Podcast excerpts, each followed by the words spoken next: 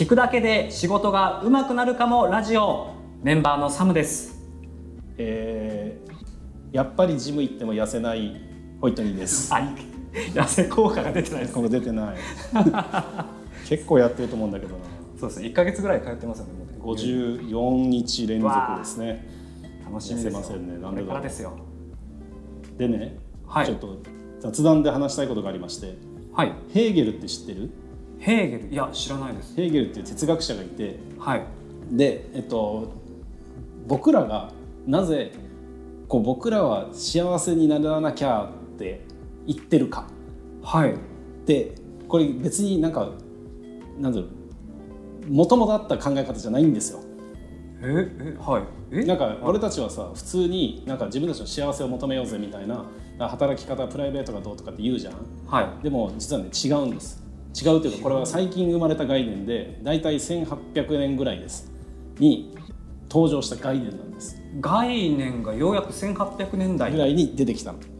はでこの話をしたいと思うんですけどあはい。そのこれを編み出した人はキルケゴールっていう人なんだけどあ別の人ですか？キルケゴール、うん、でもヘーゲルっていう人に対抗して生まれた概念なので、ヘーゲルっていう人の話をしたいんですけど、はい。ヘーゲルはねこの弁証法っていう、えっと、考え方で哲学をこうなんていうのかなあー消化させようとしたのね。はい。で哲学って、まあ、そもそも何かっていうとまあ要はこの世の中って一体何でできてんの？みたいなのを編み出していこうぜみたいなのが始まったのね。最初は割と科学的なこととかを言ってるわけよ。うんタレスっていう人が水でできてんじゃね？えみたいなことを言い始めたりとか。はい。でアリストテレスがこれもすごいんだけどアリストテレスっていう人が、えー、とソクラテスの弟子のプラトンの弟子のアリストテレスなんだけど。なんかありましたね哲学はいギリシャの。アリストテレスっていう人がえ世の中よく見よく見てら見たらいいんじゃんって発想したわけ、よく見たらいいんじゃん？よく見たらわかんじゃんってこの世の中の仕組み。なんじゃんって言ったわけ。難しい哲学そんな一言ででその人たちは、えっと、アリストテレスは、えっと、この考え方が今までなかったから空想してたわけよね、はい。だけどかんもう僕らにとってはね当たり前じゃんね。その観察しようぜみたいな。そうですね。でもあの顕微鏡とかない時代の人なので、まあ、よーく見ようみたいな。でそれで、えっと、誰かがこれでこれってなんかちっちゃいなんか玉みたいにできてんじゃねみたいな編み出した人とかもいるんだけどそのアリストテレス以以降そう観察して、えーはい。えっと実験とかしてそれが正しいみたいな話になってくるのでその科学的な要素もあったんです。はい。でも、えー途中からこう、えっと、人間ってどうあるべきみたいな話になるんだけど、はい。えっと、その前に、まあ、ちょっとうまく、まあ、ヘーゲルの話を今日したいんですけど ヘーゲルっていう人は一体何をしたかっていうと、えっと、このし真理に向かうためにはバトルじゃんって言った人なのね。ほうバトルそう。戦う？うんとね、矛盾を超えて真理にたどり着くっていう発想をした人ではい。これちょっと本の受け売りだけど例えばね俺はあるものを見て丸だって言ったとすんじゃん。はい。これはもう丸ですと。でサムさんはそれを見ていや四角でしょ。って矛盾が発生する、はい。で俺から見たら丸だもんねと。いやいや四角でしょ。でここでバトルが始まるわけ。はい。でこれえどう考えてもそうじゃんみたいな話からまとった時に円柱でしたって出たら円柱あそれ丸にも見えるし四角にも見えるよねって言って矛盾を超えて真理にたどり着くわけ。でそれをひたすらひたすら繰り返していったら本当の真にたどり着くんじゃないかっていうのがヘーゲルっていう人の考え方なのね。この矛盾をどんどんと討論なり重ねていくとそう弁証法っていうやり方で。はいでだからいろんなところで思想をぶつけ合ってバトルしようぜみたいな人。おでキルケゴールはそれを聞いて「え？それじゃあ丸って言った人四角って言った人真理にたどり着けないまま死ぬじゃん。終わらないそのプロセスのこの一つのコマでしかないやんけと。はい。嫌だと。うん。で俺は俺としてどうあるべきかを語りたいんだよと。はい。でこれ実在主義っていうのね。実在主そ義う。だから、えっと、俺が俺らしく生きるための哲学をもっと考えようぜって言った人がキルケゴールなの。はあ一個人としての。そうそうそう。だからはい。なんかこの、えーこの世代はこれでバトったよね次の世代はこれでバトったよねだと、うん。俺がいなくてもいいじゃんみたいな。ね。俺大切にされてないと思ったわけですよ。で俺をもっと大切にしようってキルケゴールっていう人は実在主義というのを唱えて私が私であるための哲学みたいなことを編み出していくわけはあ一個人用の哲学とか幸せになるためにみたいな。そう。そう、はえっと、人間はどう生きるかみたいなことをこう、えっと、考え込んでいくっていう人なんだけど、はい。でこの人がいるから僕らは今その幸せってなんだろうな。その後めちゃくちゃいっぱいいろんな思想が出てくるんだけど、えーどうあるべきかを考えることができるようになった。でこれ不思議でさその前ってそういう考え方がなかったってすごいじゃん。そうですね。生きるのに必死だったみたいなことですかね。でこれフランス革命の話がちょっとあるんですけどはい。フランス革命の時に、えっと、人間って貴族からこう、えっと、使われる存在平民は。はい。でもそこにルソーだったかな。っていう人が社会契約論っていうのを書いて人間はみんな平等なんじゃないの？もしかしてみたいな。うん。だから、えっと、一人一人に権利があるんじゃないの？っていうので、えっと、人々はえじゃあ自分のこと考えていいんですか？みたいな発想とかになってくるわけ。あそれまで個人を考えるってことはなかったそうそうそうだから社会社会システムの中に行ったら、えっと、システムとの一つでしかなかったものを、はい。そのえっとえーフランス革命とか、えっと、そのキルケゴールとかが出てきてもっと自分たちで考えてよくない？みたいなこれがわずか200年ぐらいしか経ってないんですよ。へえ結構最近ですね。西洋哲学ではね。はい。東洋哲学ではもうちょっと前だったかもしれないけど、んそういう流れの中で僕らは今自分たちのことを考えているえっと、サムさんが5,000円稼ぐのはなぜかとかでそれによって自分が幸せなのかっていうのは、キルケゴールに感謝しないといけないなっていう話です。知らないんですよね。知った方がいい。こういう先祖さんがいてってであのキルケゴールがえっ、とまあ俺ちょっとこの文脈ではなかったんだけどはい。最近ちょっとねえっ、とおそらくちょっと有名になってななんていうの再ブレイク中というか、はい。ちょあの一部のところで。これはね「死に至る病」っていう映画があ聞いたことあります公開されたんですけど、はい。安倍貞夫が出るやつなんですけど「死に至る病」っていうのはキルケゴールが書いた本です。でへえ俺で映画も知らないのであのどういう話かわからないんだけど、まあ、多分そういうこう個人の幸せについて語る映画なのかな、うん。でそれでキルケゴールっていう名前が、まあ、出るようになったような気がしますここ最近。多分これ結構聞いたことあるって人はいるんじゃないかなって思います。死に至る病ね、うん。はい。うん。映画がね、うん。そうなんです。であとは、えーワールドカップ始まりましたねっていう。始まりましたね。前評判最悪ですけどね。いやーまあドイツに勝ったらすごいんじゃないですか。うんまあ、うんまあ、勝ったらもうお祭り騒ぎだと思いますけどね。うん。はい。というわけで雑談は以上です。はい、ありがとうございます。ということで、じゃあこれから本編に入りたいと思います。えー今回も、えー前回と同じようにゲストが来てくださっています。はいはい、えーこの方です。で、えー、愛ちゃんさんです。どうもこんにちは。愛ちゃんです。愛ちゃんという、えー、もちろんあだ名なわけなんですけど、ドスの効いた声愛ちゃんすごく違和感があるんです。僕が愛ちゃんっていうのは。で愛ちゃんはどういうゲストですか？えー僕と同じかあ安島の、えー同僚であるんですけど部署はまた違う、はい。マーケティングの方で、えーリーダーをされてる方で、まあ、僕からしても先輩ですね。部署は違う上で、えー人間としても先輩というか、うん。はい、そういう尊敬する方に来てもらっています。はい。どうぞ何か一言。そうですね。自己紹介してください。はい。お願いします。愛ちゃんです。2011年に愛ちゃんと名付けられました。あそんな覚えてんだ。ホイットニーさんに名付けられました。2011年で11年前へです。えそんなのあるんだね。はい。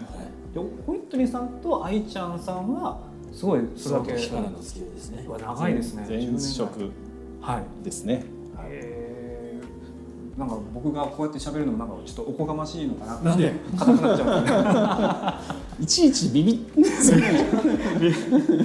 あのパーソナリティが 堂々とどうぞどうぞそうですありがとうございまます。頑張ります。はい、えー今回、えーその愛ちゃんさんに来てもらったのは、えー 他でもないあの桃太郎を、えーモニターになってくれてるということで、うん。えー第1話を、えーお子さんに聞かせてくれたので、うん。その感想を今回伺いたいなと思っております。まあ、まず前回が、えっとはい。マイケルとマリーの、あそうですね。えー話を受けてはい、でえっとまあ愛ちゃんは並行してたんだよね。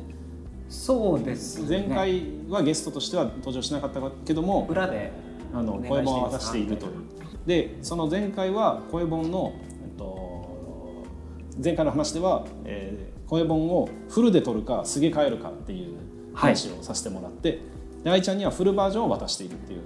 そうです。はい。そうです、んんうん。で、えっと、第一章。一章。始まりました。と、はい。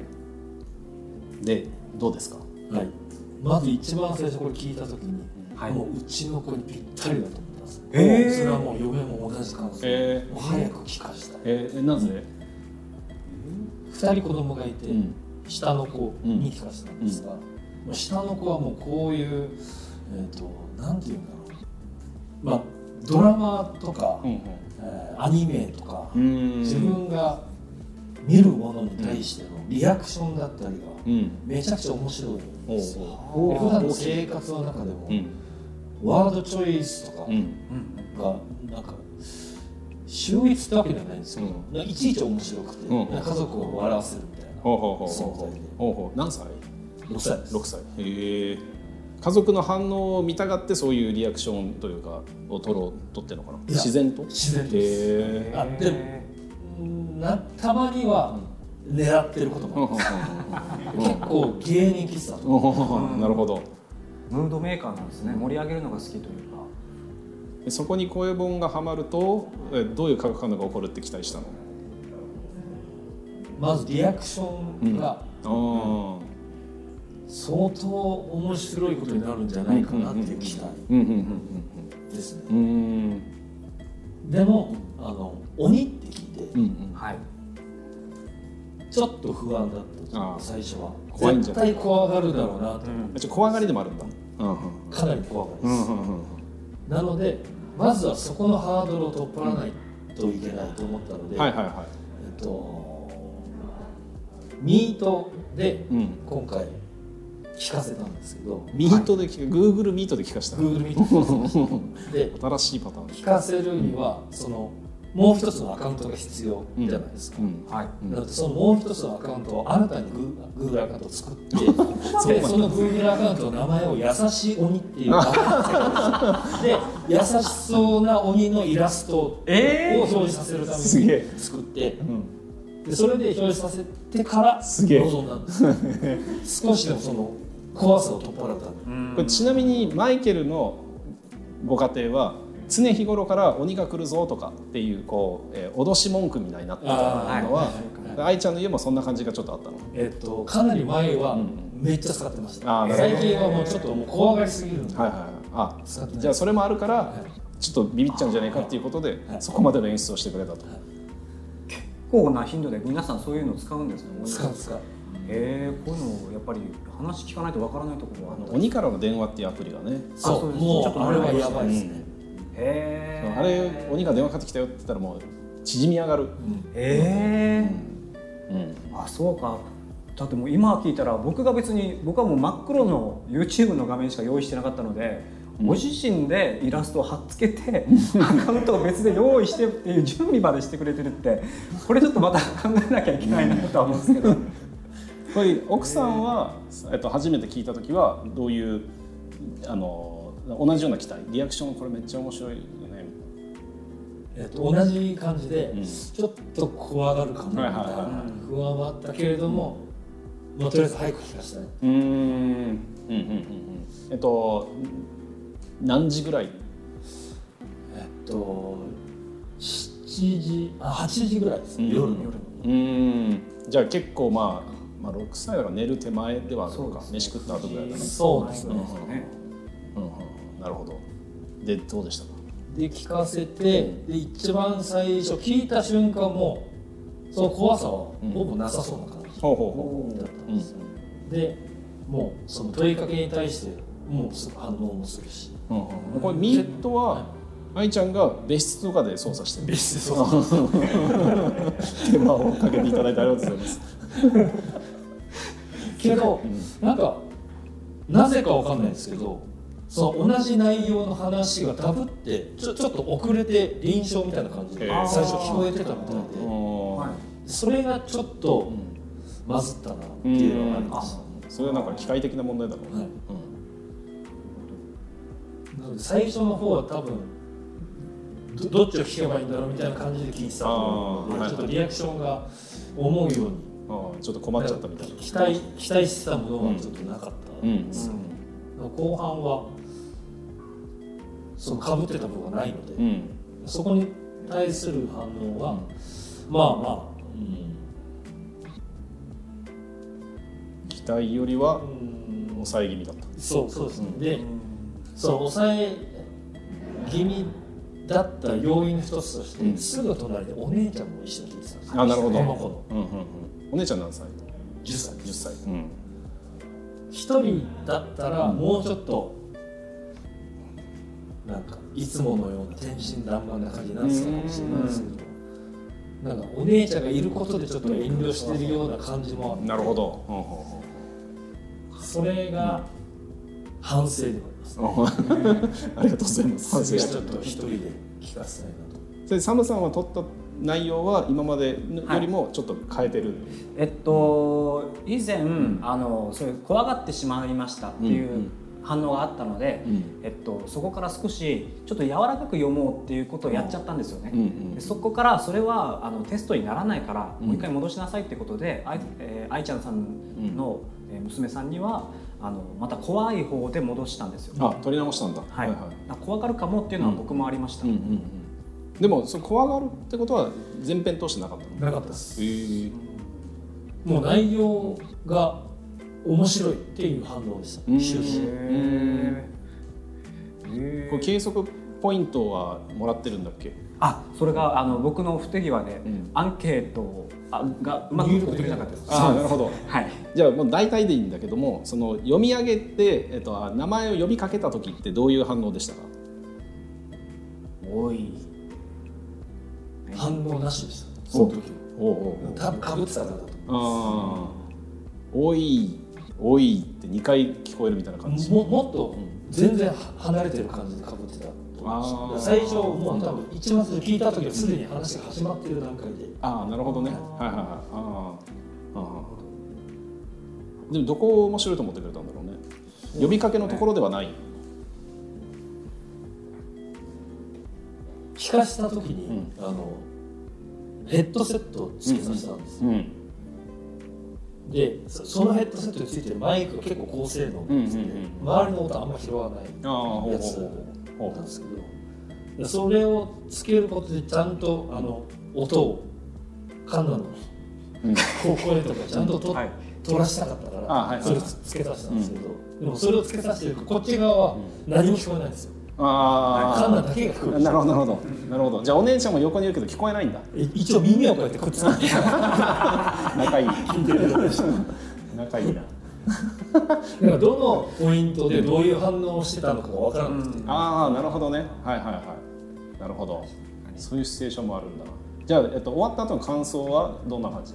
えっともうすぐ、次は？みたいな。早く聞きたい、ええー、えー、じゃあやっぱ全然怖がってないね。はでも桃太郎自体知ってるもんね。い知ってるはずです。知ってます。知ってますでも次が聞きたいっていうのはやっぱ鬼が気に入っちゃった感じ？いや鬼よりそのやり取りかな。うん。あー新鮮な感じですか？やり取りもだしその自分が好きなこととかを当てられたこととかもやっぱ、うんはい。多分楽しかった。うーん。うん。それ当てられたんだよとかってお母さんとかお父さんに言うの？いやそれは言ってなかったっすね。うん。そばで聞いてたお姉ちゃんの方がビビってました。え なんで？みたいなすごいね。本人はビビってないんだ本人はビビってなかったです。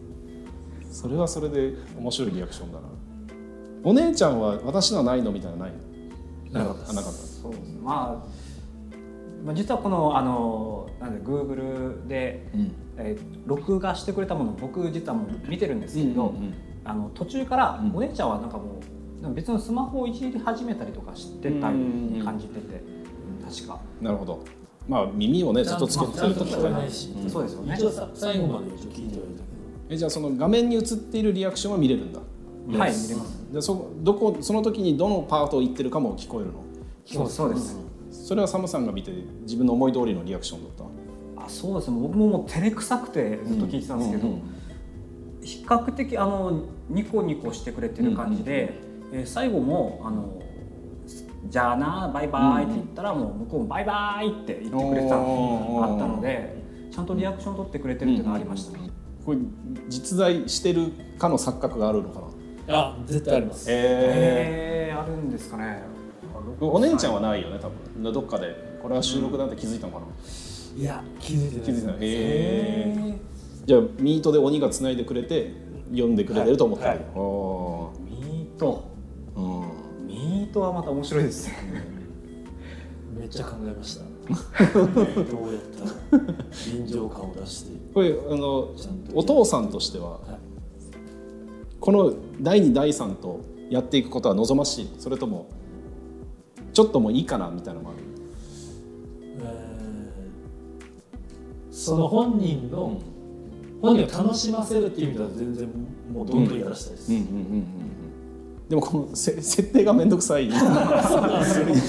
そこまでやるとはこっちも計算してなかったです。テスト何度も何度もやって。音が全然取れない取れないって最初なって。いやもうで PC の設定だったんですけど親相手側の音をあのあ録画するときにあはいはい。その相手側の音を録音する設定があって、うん PC があって、うんそれをやらないと何も音がないままリアクションだけが取っちゃうって形になった可能性があります。テストやったら ありがとうございますなんかマイケルは車の中で聞かしたんだって、なんかそういうのもありだと思う。ああありがとうございます、うん。そしたらミートじゃないからなんだろうこのラジオみたいな感じで鬼がラジオ流してるみたいな感じなのかな。何かそうそうなると思います、うんうん見るものもないしってうんいうところで。うんなるほど。嬉しいお話ですね。でもあの僕もその動画を見見ててそそうかお姉ちゃんと一緒に聞かせるっていうパターンもあるのかっていうふうに気づいて、うんうんうんこれだとやっぱりちょっとあでも難しいんですけど、うん。その無視するような形になっちゃってちょっと違和感が出てくるよなっていうふうにもあったので、うんこれを親御さんがどういうふうな状態で聞かせるかっていうのをいろいろ想定しないといけないなっていうのがありました、なるほどね、うん、それちょっと学びですね。学びでしたね、はい。これはお金を払えると思いますか？いくらだったら継続できますか？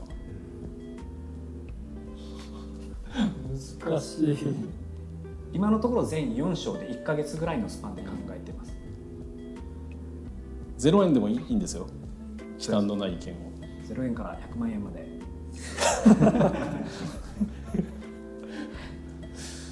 うーん。何を得るか。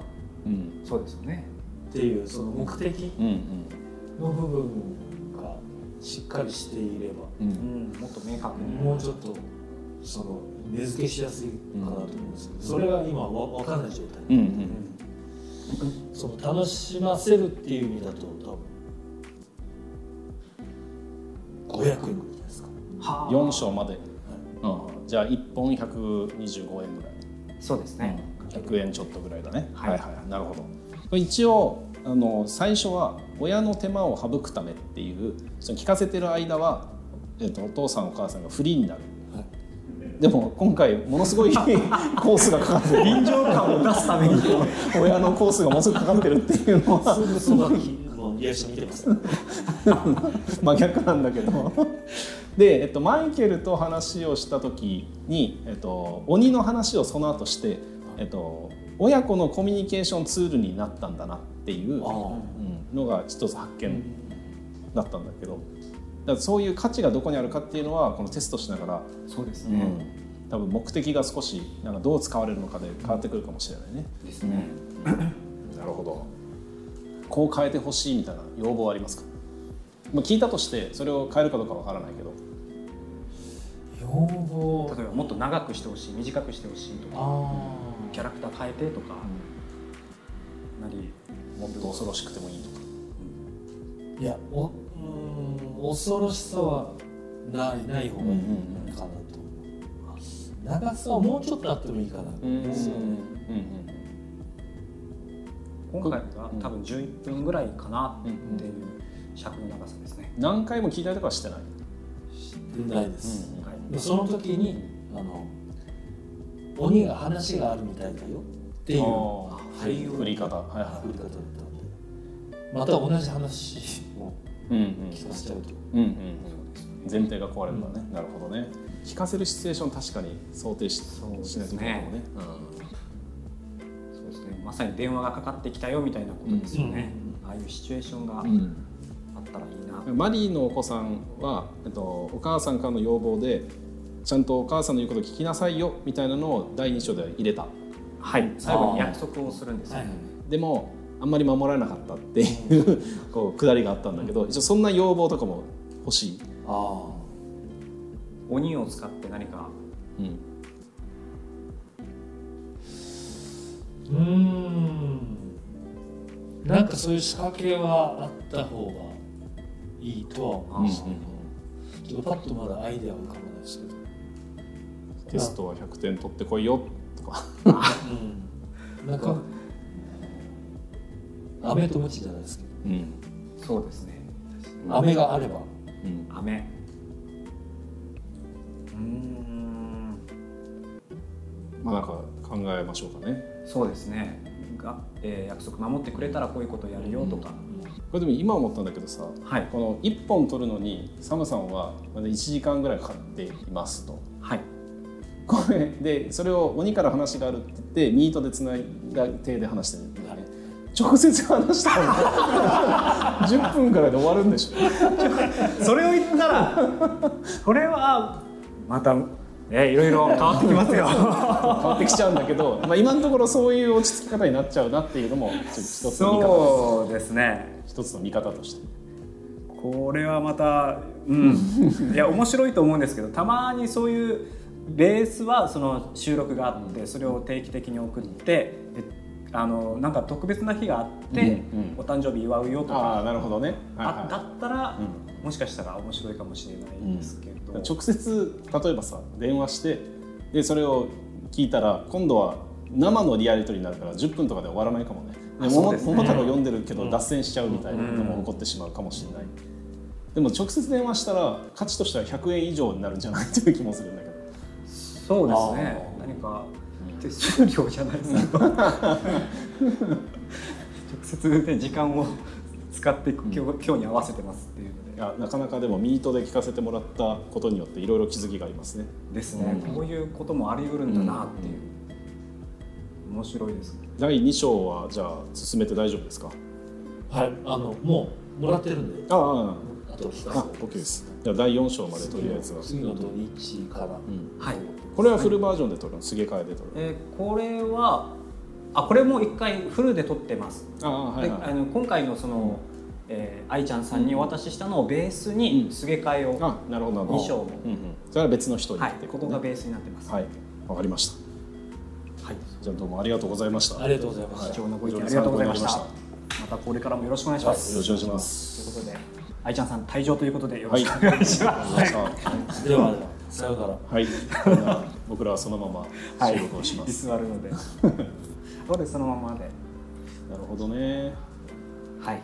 まさかここまで親が負担してたとは。こうやってまあ結構そあの他のえー親御さん方に今うん。意見もらってて、うん。まあ様々なんですけど、えっと本当にマリーさんはなんとなくポイって聞かせた、うん。うん。で気づいたらなんか面白かったって来たうんっていう方もいれば、うんうんうんと、今みたいに、うん率先して何か取り組んだりとかして、うんうんうん聞かせる方もいて、えっと、モチベーションも全然違うなっていうのもありましたね。だねなんかそのコンテンツを聞いた時にこう愛ちゃんとかがこれめ絶対面白いなと思って、うんその面白さを100%するっていう 放送をかけてくれたのはあの想定外に嬉しいそうですね。どっち側っていうとこっち側ですよね。もはやこのメンバーの一人なんじゃないかっていうぐらいの取り組み方ですよね。そうだねスタッフの一人ですね。そんな感じに思いました。いろいろ。じゃあこれを受けてどう改善していきましょうねそうですね。一つはやっぱなんか聞くシチュエーションを限定してもらうのがいいのかもしれないなうーん。これどこまでここが、あ僕らが、うんあのこうしてくださいって言っていいものなのかもちょっと悩みどころなんですけど。まあこの間の話で、まあ、これ案の一つとしてそのはい車の中で聞かせるっていうのは割といいかもなと思って、うんですね。車の中でこう流して、えー話し終わった後にその話の中で、まあ、閉じ込められた空間なので、はいで親ともそういうコミュニケーションが取れるんじゃないかなという期待もできそうだなとは思いましたと。でもそうねマリーとかみたいに聞いてもらった後なんかどっか行っちゃうみたいななんだそのうん携帯を持ってはいどっか行っちゃうみたいなのもこう子どもたちの自由という意味ではありなのかな。そうなんですよあのよくこう、まあ、何かサービス化をした、正式にした時に広告とか打つ場合にこういう時にお聞かせくださいみたいなこうえっと、車のうん。移動中にとか、お部屋で掃除中にみたいなことで触れるぐらいなのかなっていう強制はどうしてもちょっとイメージが湧かないんですけど。プロダクトはね大体こうユーザーって想定外の使い方をするっていうのはもうセオリーで。あそうなんですね、うん。セオリー。そう。当たりなんかなんだろう100円ショップで売ってるものとかも、はい。100円ショップの人が使ってほしい使い方ではない DIY でこれが使えますみたいな。ああ、うん。結構ありますね確かに。でそこを限定されるとユーザーとしては面白みがなくなるので、はい。だからそれどこまでやるかっていうのはちょっとあるかもしれない。ミートで聞かせるっていうことはしないでくださいって言ったら多分がっかりしちゃうかもしれないしね。ー 臨場感なくなるじゃないかみたいなことですね、だからこれはどうしようね。今は定めないででもそうするとさっき愛ちゃんが言ってたみたいにこの、えっと、商品の目的は何だみたいなうん。のが、まあ、楽しませるだけだったらもうそれでいいんだけど何かもう一つこう目的をこちらが持っていいかないといけない気はしますね。まあ、今のところあの全体を通して親が楽になってないっていうのはあるので ここは変えた方がいいかもしれない。そうです逆にお手を煩わせている形になっているので、えーえー楽しんでやってくれる分にはいいんですけど、だから親がこれを聞いた時の子どものリアクションを見たいっていうのでうん参加してくれてるっていう点ではそんなにネガティブではないと思うのね。はい。だからその違う目的を持った方がいいんだろうな。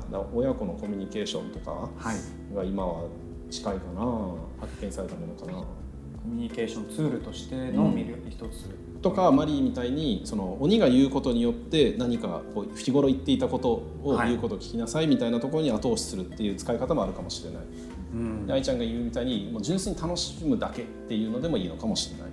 そうですね、こう教育面で何かしつけの一つ、ん。えー道具として使ってくれっていうのは、うん。すごくちょっとリスクをはらんでると思ってまして、おおどういうこと？えっと、あの僕が直にやり取りさせてもらってる親御さんって、うん。あのどんどん言ってあげてみたいな人もいるんですけど、うん。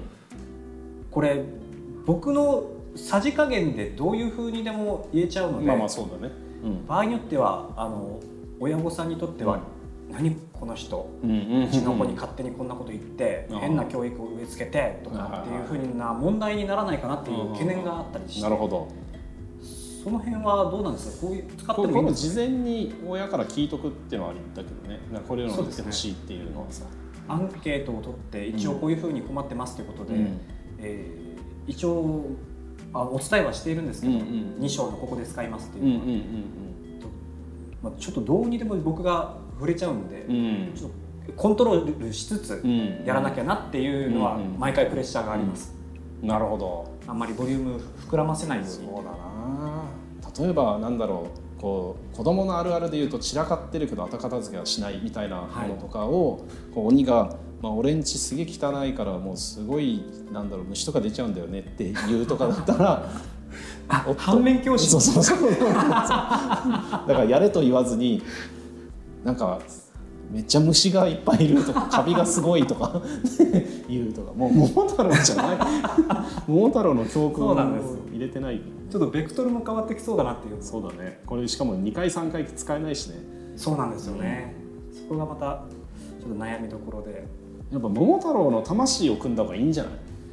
桃太郎を朗読するということですそうそう。桃太郎っていう童話が何をは伝えようとしてるのかっていうのを汲み取ったものを入れた方がいいその強い男子みたいな、まあ、強い子供、えー健やかに育ちましょうみたいなのが例えば桃太郎のメッセージの中にあるとしたら、うん。やっぱりこう強えやつにはかなわねえなみたいなことを入れておくとか、はい。うん、そういうこう物語に即したメッセージを入れると、ういいのかもしれないですね。確かにまあそうそうですね。鬼もなぜこの桃太郎をこの子に伝えようとやってきたのかっていう、うんうん。そのテーマがないとうんうんうん。ちょっと矛盾しますもんね、ここはちょっと台本の精査の中に第4章あたりで入れてもいいかもしれないけど、そうですね、うん考えてもいいですね。うん。わかりました。もう一回じゃあその辺を、うん。うん振り返りたいと思います、でさっきじゃあさちょっと話したその 今だったら電話した方がよくねっていう 話なんですけどやっぱなんかコンテンツとしてこれははい。収録なので、えっと、点何回も聞かれるとか使い回せるこちら側が使い回せるっていうふうにしないと、はい。コスト的に下がらないのででね。先週の、えっと、続きですげ替えバージョンなんですけど取りましたか、あはい取りまし取りました、どうどう取ったの？ちょっとその一連の話をしてください。えっと先ほど愛ちゃんさんうん。にも、ああったようにあのベースを一つ取った上で、うん。それを、うん。えーすげ替えるのを台本でチェックし、うん。か場所をですねうん。何々ちゃんくんって言ってるところのうん。変更部分を、うん。えーそこだけを収録し、えーもう重複してるところは全部あの収録しない、ちょえっと重複してるっていうところは、えー台本で同じこと言うであろうところは、もう無視、はい。本当に何々ちゃんで好きなものうん。言ってるところっていうだけを収録して、うんうん。えー大体うん。あの普通だったら収録がまあ1 2 3分の尺に収まるんですけど、うんうん。すげ替えバージョンだと4分ちょっとになりました、うんこれすごい間があったりするんですけど間はいはいはい。一言ワンフレーズ入れたらうん10秒ぐらい待ってみたいな、えこれ名前だけを変えるの、名前とそうですねあの趣味、うん。えー好きな食べ物とか。あえっと例えば、えー、なんだろうな、えー、こうどんぶらこどんぶらこと流れてきます、はい。えーで太郎くん。どんぶらこっておかしいだろ？っていうワンフレーズがあったとしたら、はい。太郎くんのとこだけを変えるのかどんぶらこどんぶらこまでは、えー、すげ変えずはい。太郎くんなんか音がおかしいだろ？っていうのをまとめて変えるのか。はいえっと、これ最初に僕はあのその太郎くんどんぶらこっこって変だろ、うん。っていうワンフレーズで撮ってました、はいはいはい。あのすり替えすげ替えバージョンは。うんうん。で後々う収録したやつを編集データで見比べた時に、あ何々太郎くんまでですげ替えられるじゃんって分かったんですよ。ねあじゃあちゃんと切ってたんで僕が。ほうほうほうほう。じゃあ太郎くんだけでいいんだ。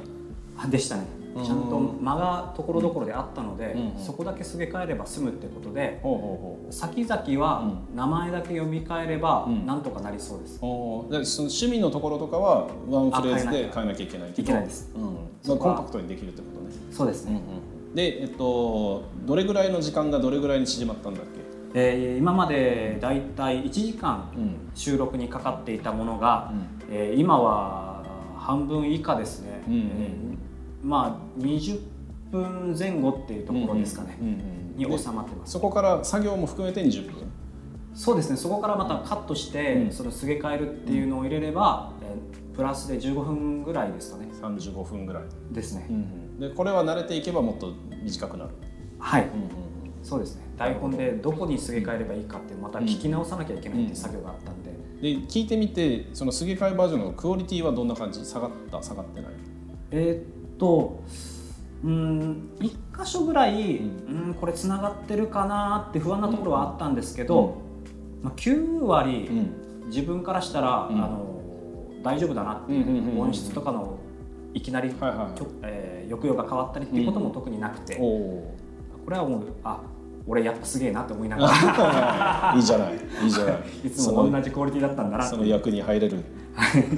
じゃあ問題のサムさんの気持ちはどうですか、えー非常に楽なので。楽です。先週あんなにモヤモヤしてたのに。もやもや切り替えるの嫌だって言ってたのに、これでも何割かやっぱ後ろ髪引かれるような感覚もあって、うん。えーでもそこはうん、もう僕のた単純に欲でしかなくて、いやまあでも大事よ。そのモチベーションになってるからそれが。はい。うん。ああそうなんですか、うん。そのお子さんのことのためでは特にない、うんかなっていう割り切ってはいはいかなって思う部分なので、うん。じゃあ、えっと、今愛ちゃんまではフルバージョンではい。で次の人からはい。4人目からすげ替え。はい。そうですねで、えっと、もう渡してるんだっけ？もう一生はい。また新しい方すげ替えがたものを渡して、はい。でそれが大体35分ぐらいで収まってると、収まりました。はい、はいはい。でその人の声はまだ届いてないんだよね。ですね。僕がもう今ちょうどお渡しした段階なので、この次の人たちっていうのは社外の人たちになるんだよね多分。そうですね。だからゲストでお呼びすることはできない。できません、うん。僕がもうんう LINE なり何なりでやり取りをするしかないです、いやなんかそこで親のなんだろう満足度というか子供の満足度、はい。両方変わらなければもういよいよってとこですね。後ろ髪が引かれるのか引かれないのか。そうですね。あただこうやってやり取りしてて実はあのもう僕も結構いろいろ気づき始めたんですけど、えっと、これ結構難しそうだなって思い始めたところもあって。何ですか、えっとまず、うん。1本目をお渡しする時って、みんな新鮮で初めての体験なので、うん。親御さんすごく喜んでくれるんですよ、うんもう9割近く、で聞かせましたこんな風にありました、うん。楽しかったですまた続きよろしくお願いします、うん。2本目から進捗がすごく遅くなるんですよ、これ多分、うん親御さんからしたらあまた届いたわ、うん。またどっかで聞かせてあげなきゃっていうタスク化になってるんですよね、聞かせるという負担が大きいんだね。はい。実際今2週間ぐらいん。間が経ってる人もいたりして、その辺でどこまで続けられるかっていうのは一つキーポイントだうなっていう。飽きられないように。っていう、これなんか普段のこう一日の生活の中ではい、聞かせるっていうのは普段なかったことなので、うん。で1回目は確かにあと興味があって聞かせてはい、2回目の時には自分のライフスタイルの中にこれを入れるっていうこう作業がタイミングとかがね分かんないそうですよね。うん、それをやっぱ聞かせるシチュエーションとともになんはいか作ってあげるのもいいかもしれない、あのどうやって使うかはともかくだけど例えば、えっと寝る前に聞かせるといいですよとかなのか、はい。えっと車の中でで車の中でって言ったらね1週間全然車にみんなで乗らなかったら聞かせられないわけで、なんだご飯作ってる時とかに忙しかったら聞かせてねなのか。でも10分だとそれだと短いから、もう1本50分40分のフルバージョンを最初に渡すべきなのかとかこの辺の設計は必要かもね。そうですよね、まあ、親御さんがほんあの使いやすいよううに、んうん。仕組みを変えていかなきゃ。あでもこれめちゃめちゃ大事で親が、えっと、聞かせるっていう負担が高いものを上回るクオリティというか上回る、えーメリットがないと多分聞かせないので、もし上回ってたら届いた瞬間聞かせると思うのね。ああそうですよでね今どうやって聞かせてるんだろう。みんなまちまちだよね。YouTube にアップしてそれを聞かせてくださいみたいな感じ、えっと今はそうですね。それがもうほとんど、うんうんうんちょっと前まではその音源のデータもお送りしてたんですけど、うんうんうんまあ、統一していいかなってことで、うん今では YouTube のリンクだけ。リンクを LINE で送ってるの？えー、LINE ななり、えーまあ、LINE か、えーちょっと、えーそういうなんていうんですかツールですね、えーチャットワークあはいはいはいとかはい社内の人だったらねチャットワークあそうですね。じゃあ親はそれを聞かせようと思ったら LINE を一回開いて、はい。えっと、サムさんとのやり取りを開いて、はい。でそこから再生ボタンを押すっていう手順になるんだ。そうですね、うんうんそなるほど。そのステップが少ない方がいいですよねまた。そうだね、うん、そこをどうやって短くするかっていうのとそれを乗り越えられる仕掛けみたいなものとかを考える必要性はあると思います。でも一応先週の課題であったすげ替えるべきかフルであるべきかっていうのははい。一つ前進したなと思ってて、はい。サムさんの中で撮ってみたらあめっちゃ楽でしたっていうこと。でこれめっちゃ大事なの,、はい。あの楽でしたっていうことと、まあ、もし、えっと、4人目5人目に聞かせて、うん。えー満足度が変わらなかった場合はもうこれでいいんじゃないかって納得ができるんだったら、はい。えっと、コストがめっちゃ下がるのでうん。そうですね。売れるようになる。売れるっていう売りやすくなる。だから今のままだと1時間かかりましたって1時間分の金額を請求しないといけないけど、はい。それ低くなるってことはさらに満足度が高まるのではい。あの極限まで縮めた方がいいと思います。もうそそこに振り切るなら。そうですね。だからえっと、今の流れだと、まあ、例えば100円だったら払いますよみたいなのが、はい。100円200円ぐらいがおおむねのこう、えー金額帯だろうっていうのがだんだん見えてきてますと。はい。でこうじゃあ100円、まあ、200円にしようか。200円にするとしたら何分ぐらいに縮めなきゃいけないかっていうとはい。例えば、まあ、時給1000円で考えたら5分の1にしないといけないじゃん。だからはい。12分で、えー、と取らないと200円にならない。あペイができないそう。だから1回撮る収録を12分にしなすれば200円で売れます。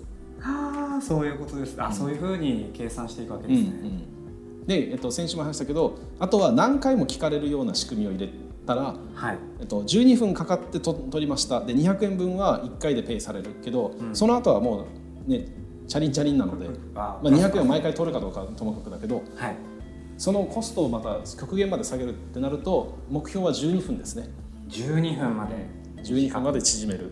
そしたら200円で売れますでも200円高いよって言われたらさらに6分ぐらいにして100円にしたいと時給1000円でいいならね。はいはい。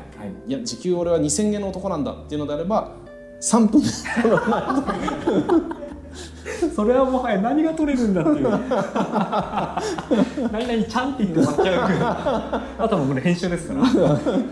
そうだね難しいですね。でもまあ別に金額を下げまくるっていうことが是ではなくて、はい。えっと、この金額に見合うえー価値があるっていうことを訴えられればいいと思うので、はい。えっと、基本的に、えーこれはねちょっとある、えーちょっと社長さんと話をした時にこの社長さんは、えっと、石鹸とかコスメ系のやつを売ってるんだけど、はい。えっと、原価いくらですかって聞いた時に原価は安いと。でも物は高いわけ。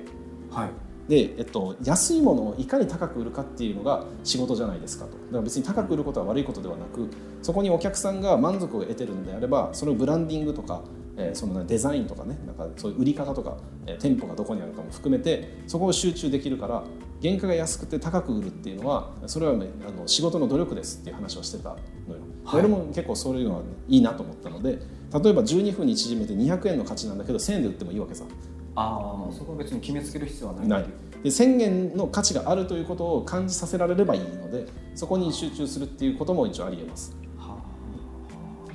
そうですね、まあ、すげ替えなりして、えー、とコスト自体は下げていくけれど、中身は上げたりとか、なんかそうだね。音質が良くなりましたよとかなんかこう、うん。クオリティの面で。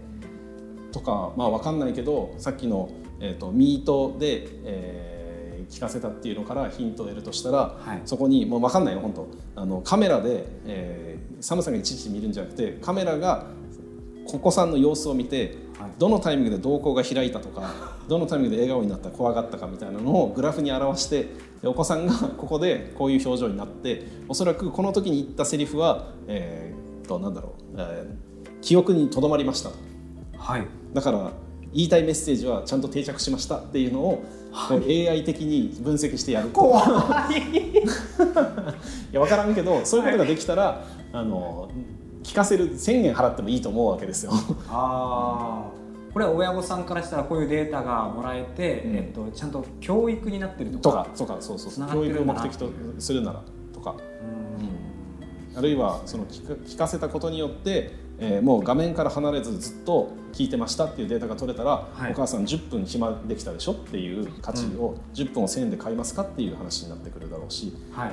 なんかそういうこう価値をどこに持っていくかで、えーあり方を工夫するっていうのはいやるべきかもしれないですね。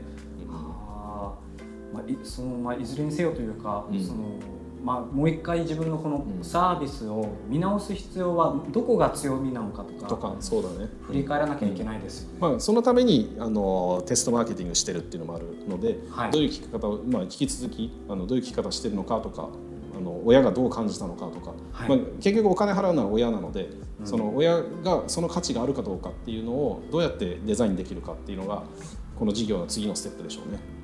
うわーそこ一度じゃあ、まあ、振り返るところまでは来てるってことですね。うん声本としての、えー楽しませ方楽し,、ま、楽しむっていうことに関してはおそらくもうほぼ100点1回目は。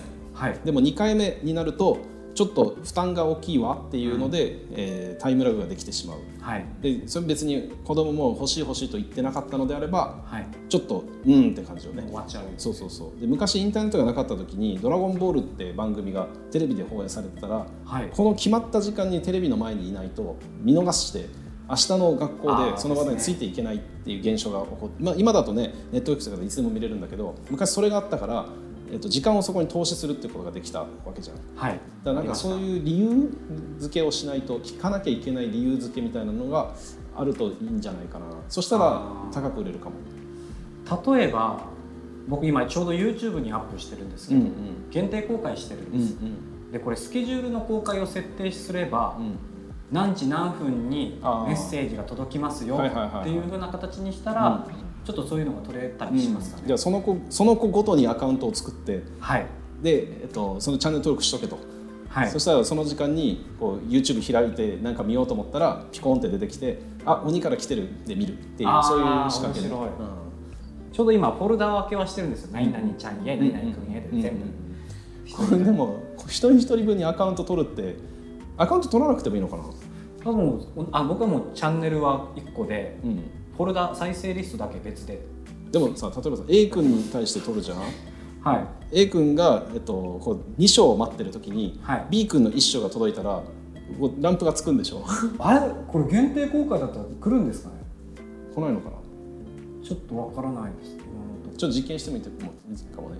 あそうですね。でもその子向けにっていうのはランプがつかないけどはい。何時じゃあ次回は何時何いついつだね？みたいなことをセリフで言うのか概要欄に書いとくかしといたらはい。その子がその日見るか。見るかな？わかんないな。そこまでの期待値があればとは思いますけど。なんかそういうちょっと仕掛けを工夫して考えるべきでしょうね。そうですね、でまあいくらで売るかだねやっぱね、うん、サムさんとしてはいくらで売りたいの？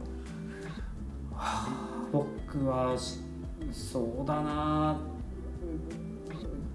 いくらかの1000円かなって思ってましたけど、うんこのちょっと1本目以降がなかなか進まないっていうところを見ると、もうちょい入りやすい値段なのかなっていうふうに思い始めてるところ。です。1000円っていうのは4本で1000円。月1000円、えーそうですね。うん。